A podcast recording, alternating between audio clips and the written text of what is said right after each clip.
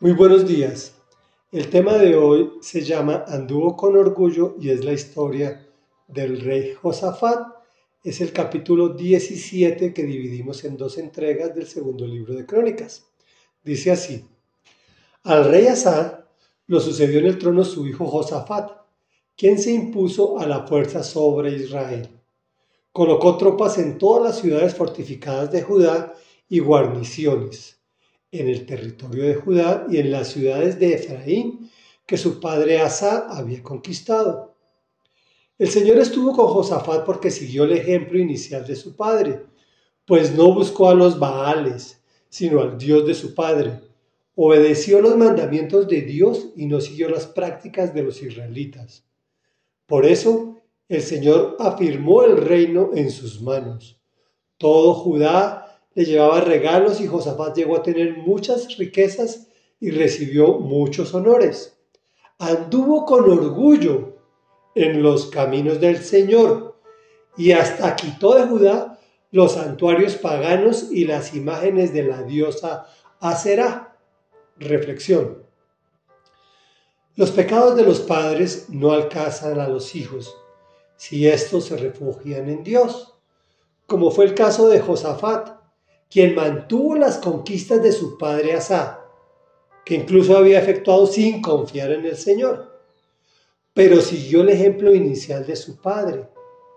Repitamos que al principio de su mandato acudió al Señor ordenando al pueblo a seguirlo.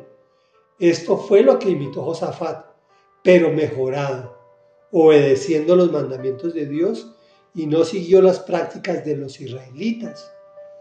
Recordemos que el reino se había dividido y que Israel se había dividido en Judá e Israel y que estos habían abandonado totalmente al Señor y habían seguido prácticas paganas, las de sus vecinos.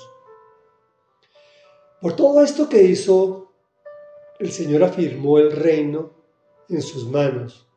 Llegó a tener muchas riquezas y recibió muchos honores.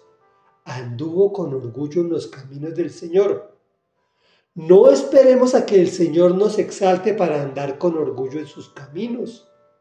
Es al revés.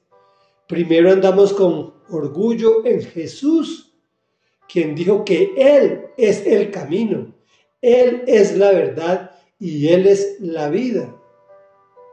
Después de que andemos con orgullo en Él, vamos a recibir muchos honores. ¿Quieres vida eterna? Eso sí, sin las vicisitudes de la que tenemos hoy en día, sino una vida al lado de Él, llena de alegría, de paz, de tranquilidad, de salud, de todo lo maravilloso que tiene nuestra existencia. Pues oremos.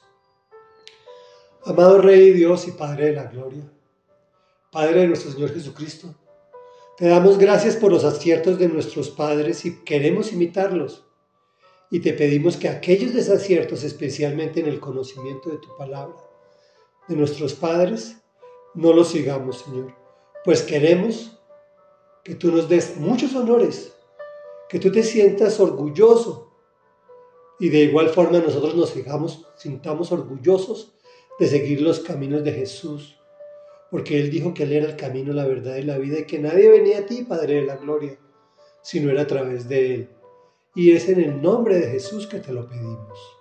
Amén y amén.